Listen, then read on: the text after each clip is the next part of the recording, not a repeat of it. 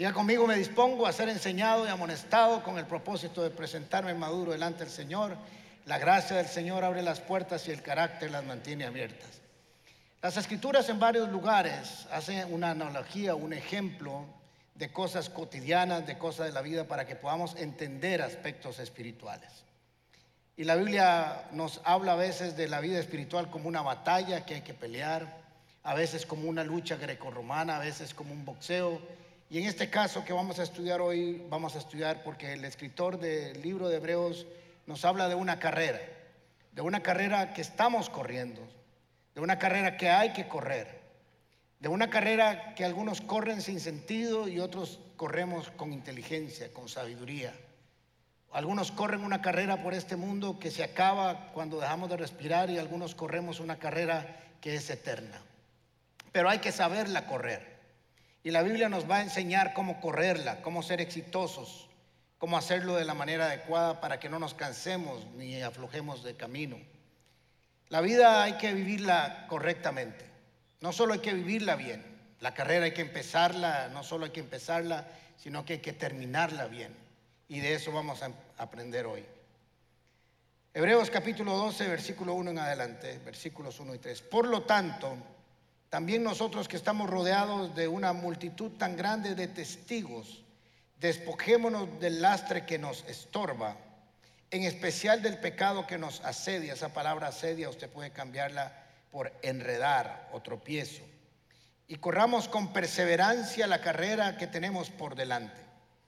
Fijemos la mirada en Jesús, el iniciador y perfeccionador de nuestra fe, quien por el gozo que le esperaba soportó la cruz, menospreciando la vergüenza que ella significaba y ahora está sentado a la derecha del trono de Dios.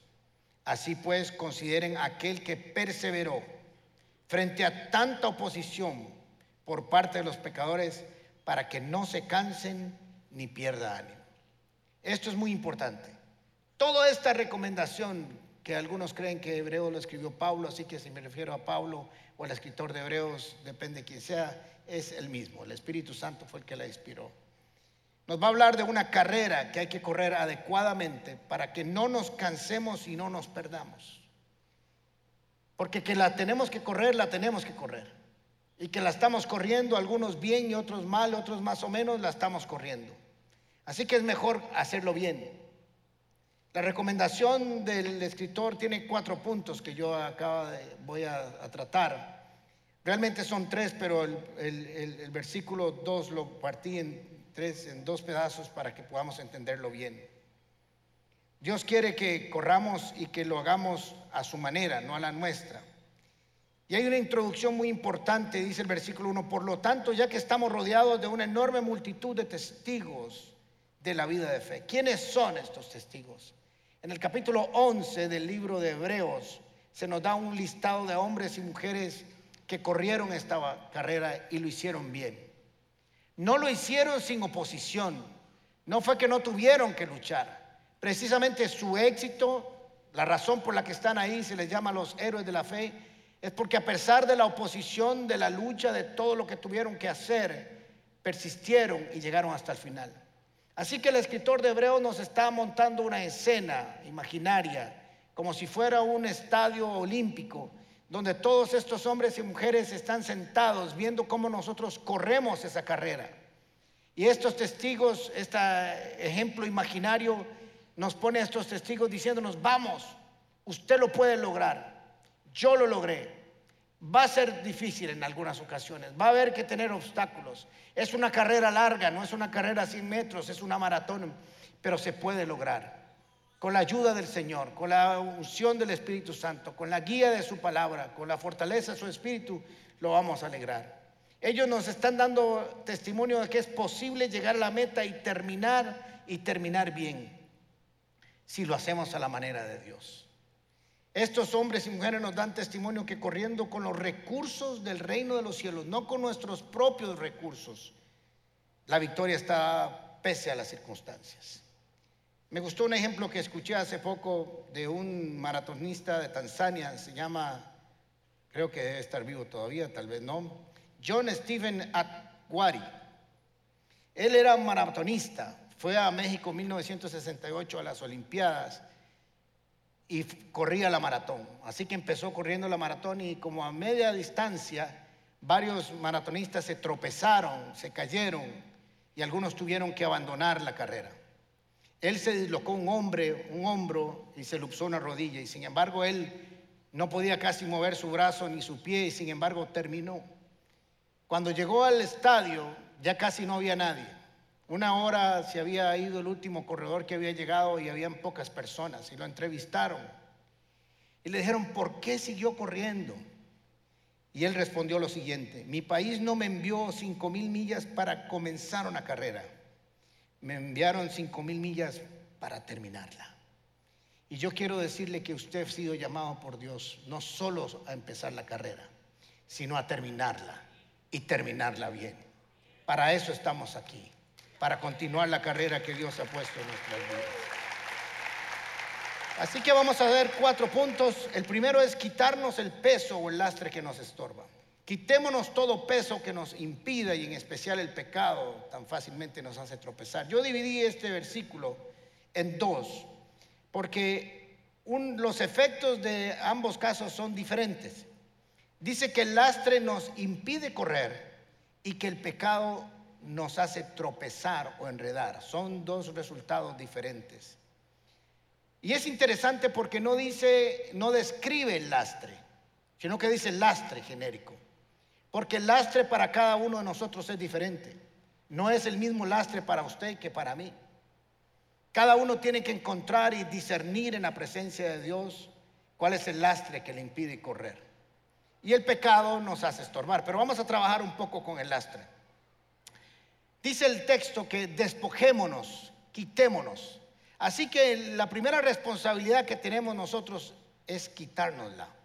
No dice que Dios lo va a hacer, no dice que el Espíritu Santo lo va a hacer, sino que es una responsabilidad personal quitarse ese lastre cuando somos conscientes que está ahí, porque hay gente que no es consciente y no puede hacerlo, pero cuando somos conscientes de que cargamos un lastre, el escritor de Hebreos dice, deben de quitárselo porque eso les impide correr. Ahora recuerden que en la mente del, escritor se está imaginando una carrera.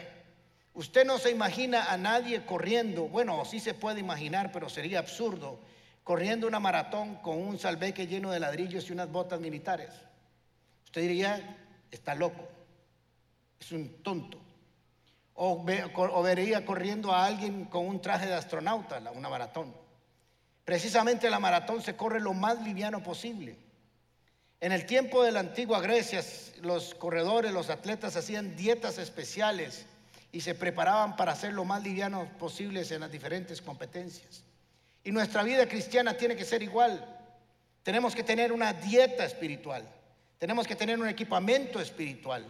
Porque esta carrera no se corre con recursos humanos, con recursos terrenales.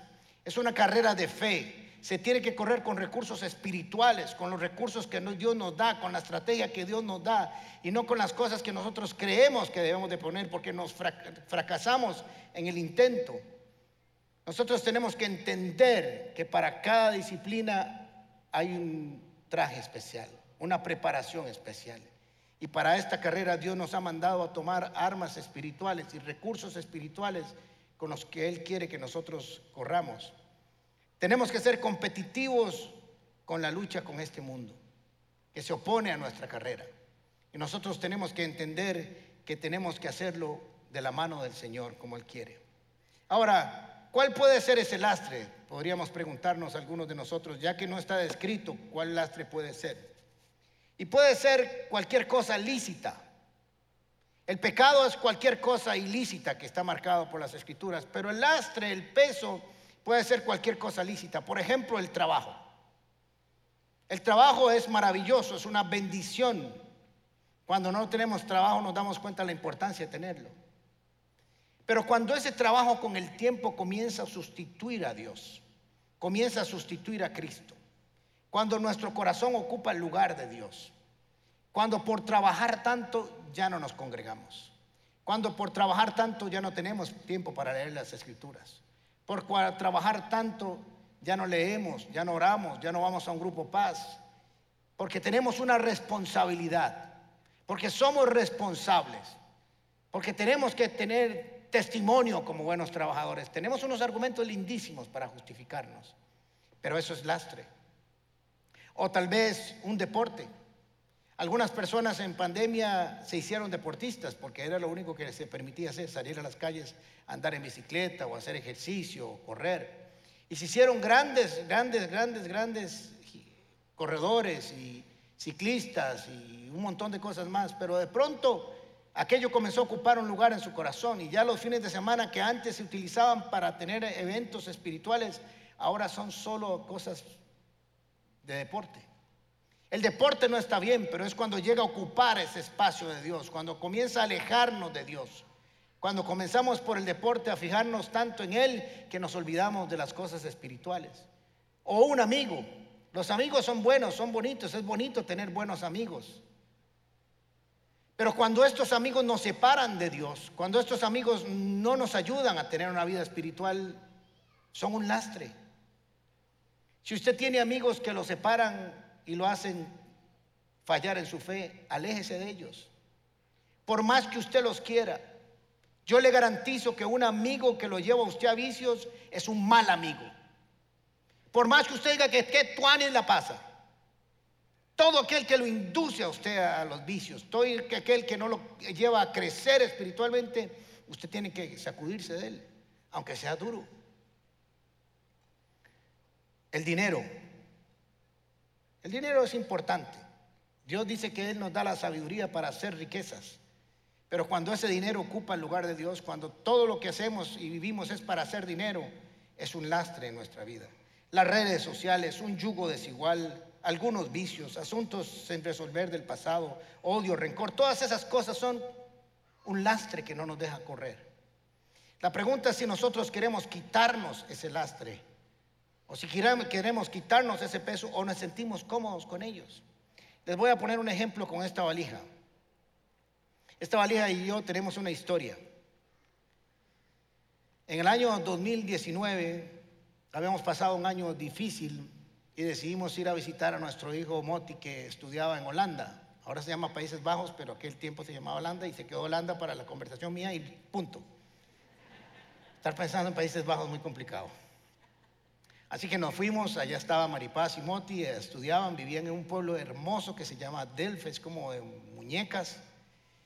Y entonces la idea era llegar ahí, quedarnos unos tres o cuatro días con ellos, cambiar este equipaje por un equipaje más pequeño e irnos a pasar a varios países de Europa, lo más bonito. Pero a este genio pedazo de animal, se le ocurre no llevarse equipaje pequeño, sino que le digo a Flora, Flora, nos vamos a llevar lo suyo y lo mío aquí. Sonaba lindísimo, pero yo no sabía la historia que iba a padecer. Así que se me olvidó que Europa, la mayoría de las calles son de piedra y esta vara no rueda. Así que era así.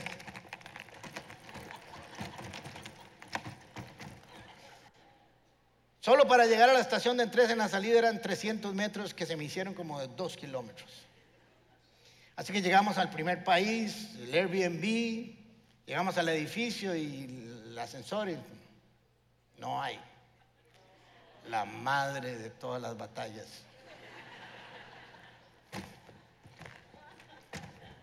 Así sonaban las escaleras cuando iba por arriba porque esta vara pesaba. Es más, los rodines ya no, ya no ruedan, hacen, pesan para todos lados.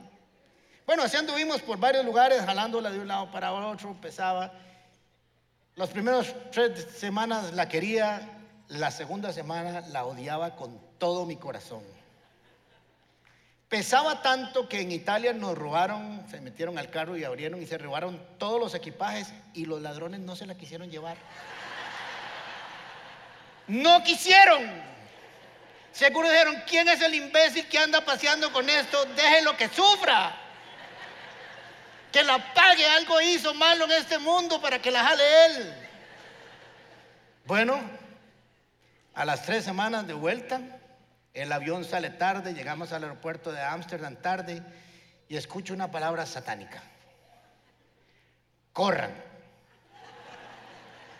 porque la línea del tren está en reparación, tienen que llegar a una estación, bajarse de ahí, caminar no sé cuánto, tomar un bus, ese bus los va a llevar hasta la estación y de ahí los lleva a Delft. Pero tienen que correr si no duermen en la estación. Y en eso veo miles de personas correr así y yo. Corran, corran, corran. Ya nos montamos en el tren y como es tan grande no se podía poner en el pasillo, así que iba a la parte del baño y olía terrible. Pues llegamos, nos bajamos, agarrar el bus nos lleva a otra estación, de ahí ese bus nos iba a llevar a Delft y en lo que estamos esperando, ¡pum! explota el vidrio de atrás. ¿Y qué pasó? El bus que venía atrás de nosotros, que estaba haciendo esos transbordes, chocó. ¿Y qué hacemos? Y escucho la palabra satánica. ¡Corran! ¡Corran! Y yo, ¿cómo que corran dónde? Tienen que correr a agarrar el otro bus o la otra estación porque si no los deja. Por todos lados. Esteban me agarraba y lo ponía. Y como padre que se respeta, no pide ayuda, ¿verdad? Y corra, y corra, y corra. Llegué esa noche, llegamos como a la una de la mañana o más. Y te dije, nunca más volverás a salir conmigo. Te lo prometo. Ahora, llegué, salí, paseé, pero pesado, cargado, agotado, jalándolo. Cuando todo el mundo corría liviano, aquellos holandeses con las patas de dos metros de largo, yo daba 100 pasos y ellos daban uno.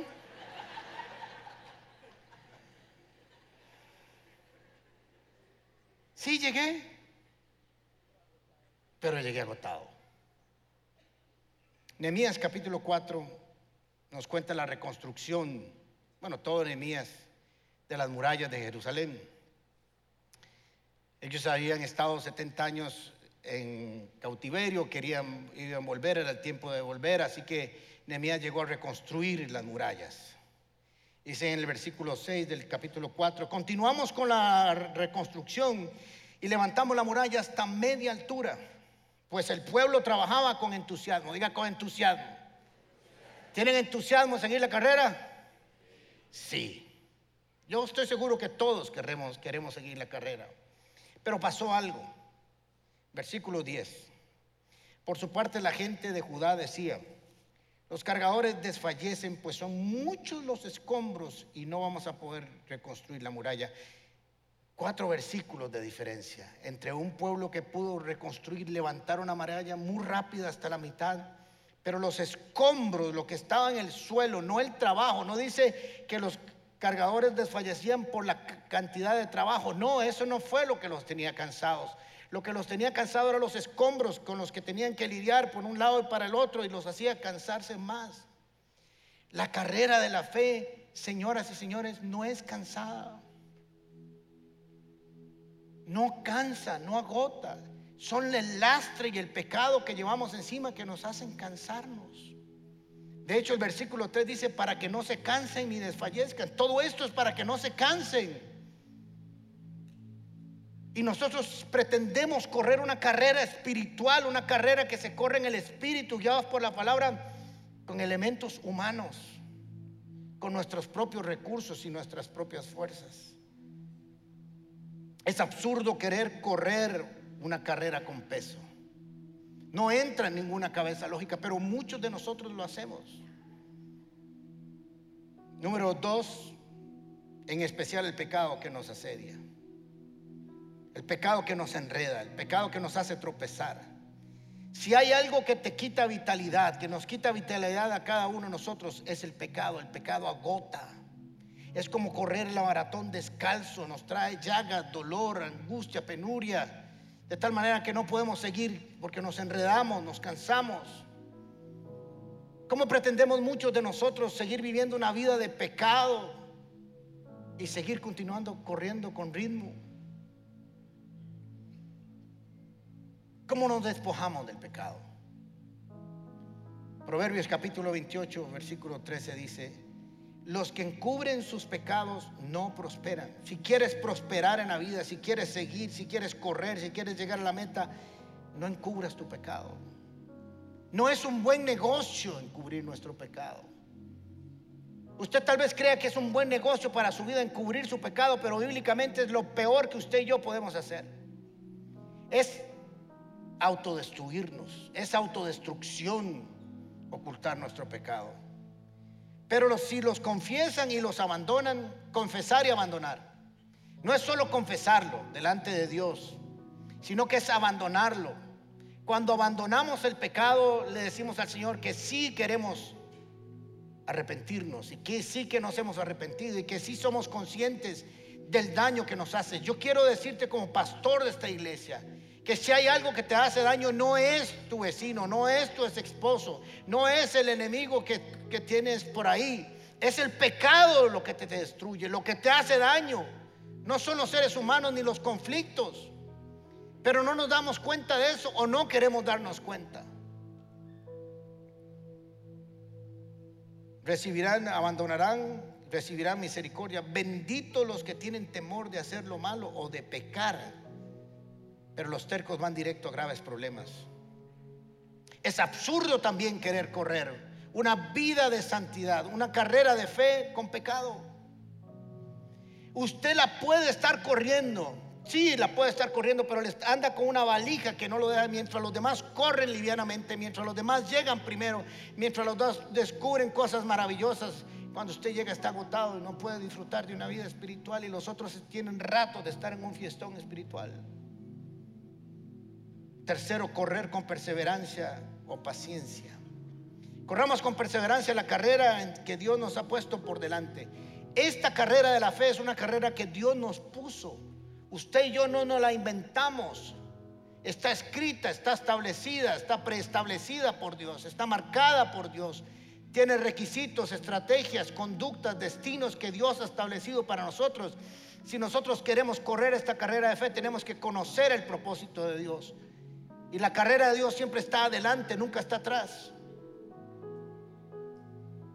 No es cualquier carrera, no es la que los hombres se han inventado, sino la que Dios preparó de antemano antes de la fundación del mundo para cada uno de nosotros. Es una carrera hermosa, es una carrera llena de luz, de esperanza, de consuelo, de libertad, de misericordia, de restauración. Pero hay que correrla. No tenemos opción. Usted puede decir, yo no quiero correrla, pero de todos modos, si no corre la carrera de la fe, va a correr la carrera de la muerte de este mundo, que todos corremos hacia una muerte. Es mejor tener una carrera que produce vida. ¿Qué es perseverancia? Perseverancia es constancia, firmeza, tenacidad, empeño, aguante, sin renunciar. Todo eso está incluido en esa palabra en el original. Constancia no es un día sí y otro día no. Los gimnasios hacen dinero en enero. Por eso todos sacan oferta y le dice, adelgace usted en el año 2023 y hágalo por solo pagando seis meses. Porque ellos saben que al segundo el 80% ya no está. Los cursos que empezamos de Biblia empiezan con 10, con 12, con 15, con 20, con lo que se inscriban. Y de camino comienzan a ir cada día menos. Esta carrera es de constancia, de perseverancia, de firmeza. Porque van a venir vientos, van a venir huracanes, va a venir oposición que quiere sacarnos del destino. Y tenemos que ser firmes. Tenemos que estar seguros porque estamos corriendo. El enemigo y los amigos y el lastre nos van a querer sacar y el pecado enredar. Con tenacidad, con empeño, con aguante, sin renunciar. La cuarta recomendación dice poner nuestra mirada en Cristo. Y es lógico. ¿Por qué? Porque si nosotros ponemos la mirada en Cristo, Él ya venció. Él nos enseña cómo llegar a la meta. Él llegó ahí pese a estar en la cruz del Calvario, a estar flagelado, a toda su posición, a las obras de Satanás, a las obras de los hombres, a de los hombres. Pese a eso, Él llegó. Él dijo, yo soy el camino, la verdad y la vida y nadie llega al Padre si no es por mí. Si nosotros ponemos la vista en otro lugar, vamos a llegar a otro lugar. Si usted pone la vista en los hombres, va a llegar donde llegan los hombres. Si va a poner su vista en su trabajo, va a llegar hasta donde llegue el trabajo. Si usted pone su vista en el dinero, va a llegar hasta donde el dinero lo pueda llevar. Si usted pone su confianza en los amigos, va a llegar hasta donde sus amigos lleguen. Dice, pongan su mirada en Cristo, que es el que le da inicio y el que la perfecciona, la fe que usted necesita para llegar donde Él está. Él sabe cómo ayudarnos, Él sabe cómo guiarnos, Él sabe cómo instruirnos, porque Él lo logró. Es una carrera ascendiente, ascendente, nunca es descendiente. ¿Usted ha visto un corredor de maratón o los que corren aún carreras cortas corriendo así? No termina nunca y se va a tropezar. Ellos, usted les ve su mirada fija en la meta. Saben para dónde ir. Tengo un amigo que es corredor de carros, campeón de rallies y campeón de pista y campeón de todo. Y me decía que uno de los secretos de conducción que usted tiene que tener y todos tenemos que tener es que usted, el carro va a ir a donde usted ponga su vista. Hay mucha gente que, que no sabe manejar muy bien y se descontrola y comienza a ver el muro y le da al puro muro, porque ahí puso sus ojos. Por eso van los corredores de rally, si el carro va de medio lado y la calle está allá y él no aquí, él va allá, para donde quiere que su carro vea, eh, vaya. Si pones la mirada en otro lugar, ahí vas a llegar. Así que si pones la mirada en Cristo, vas a llegar donde Él está. Él marcó el, camino y podemos confiar que si ese es el camino que Él nos dijo, ese es el camino correcto quitarnos el lastre, quitarnos el pecado, correr con perseverancia, poner nuestra mirada en Cristo para lograr llegar a la meta.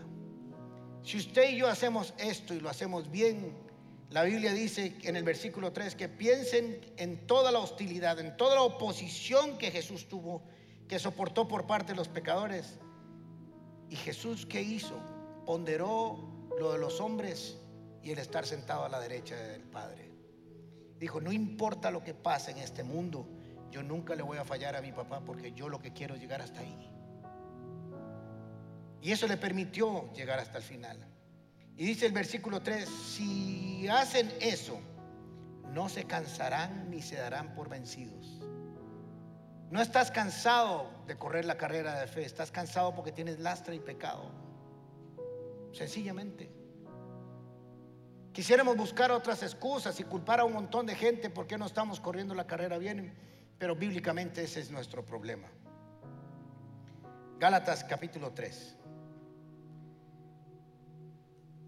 Que conste que es Gálatas el que dice esto, por si acaso.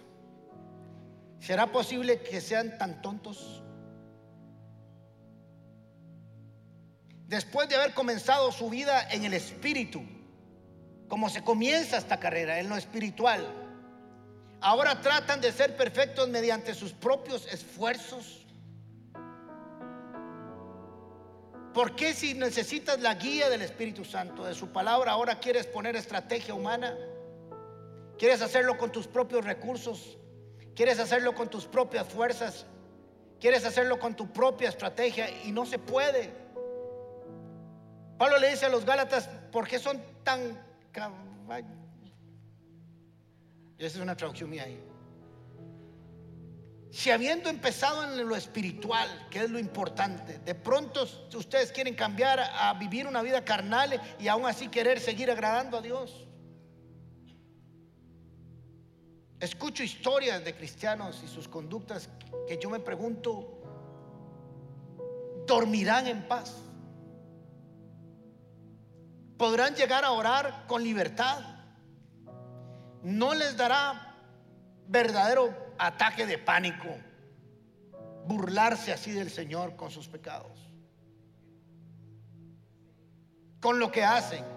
Y los ve uno el fin de semana aquí como si nada hubiera pasado. Y así hay que hacerlo, hay que seguir, hay que continuar la lucha, pero por lo menos una lágrima debería haber. Esta carrera no, es hermosa porque la puede correr cualquiera. Está diseñada para que cualquiera pueda correrla. Y la pueda correr desde cualquier lugar. Es una carrera que se puede correr desde una cama de un hospital y ser victorioso. Es una carrera que se puede correr desde después de haber firmado el divorcio y se puede ganar. Es una carrera que se puede ganar después de haber recibido la carta de despido y se puede ganar. Porque es una carrera que se corre pese a las condiciones de este mundo.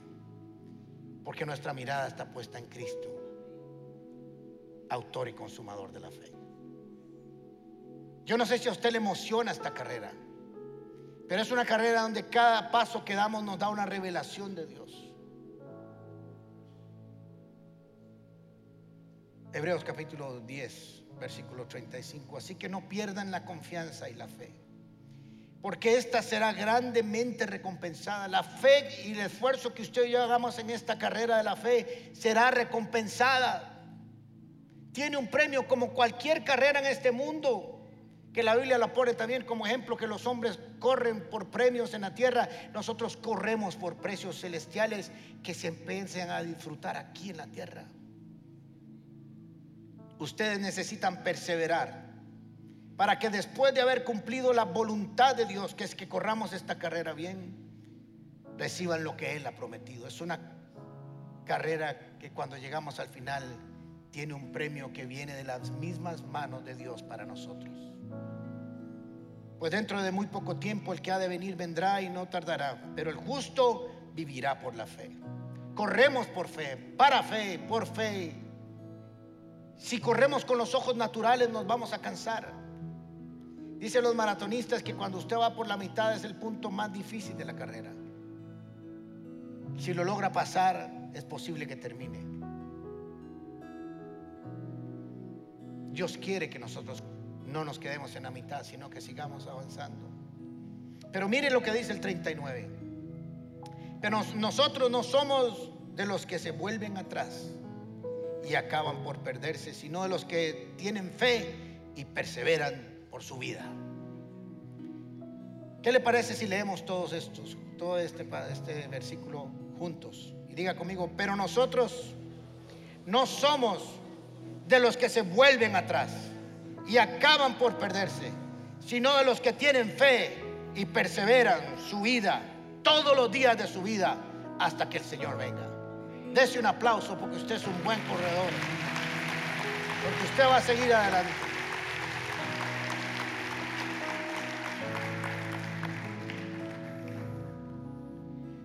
Cuando preparaba esta enseñanza me puse a pensar en mi carrera. No sé si lo he hecho bien o mal. He cometido grandes errores. A veces me he enredado en mi pecado. He querido con lastre. Pero hay algo que yo quiero hacer. Yo la quiero terminar. Y la quiero terminar bien. Y estoy seguro que eso es lo que Dios quiere para usted y para mí todos los días de nuestra vida. Cierre sus ojos, por favor.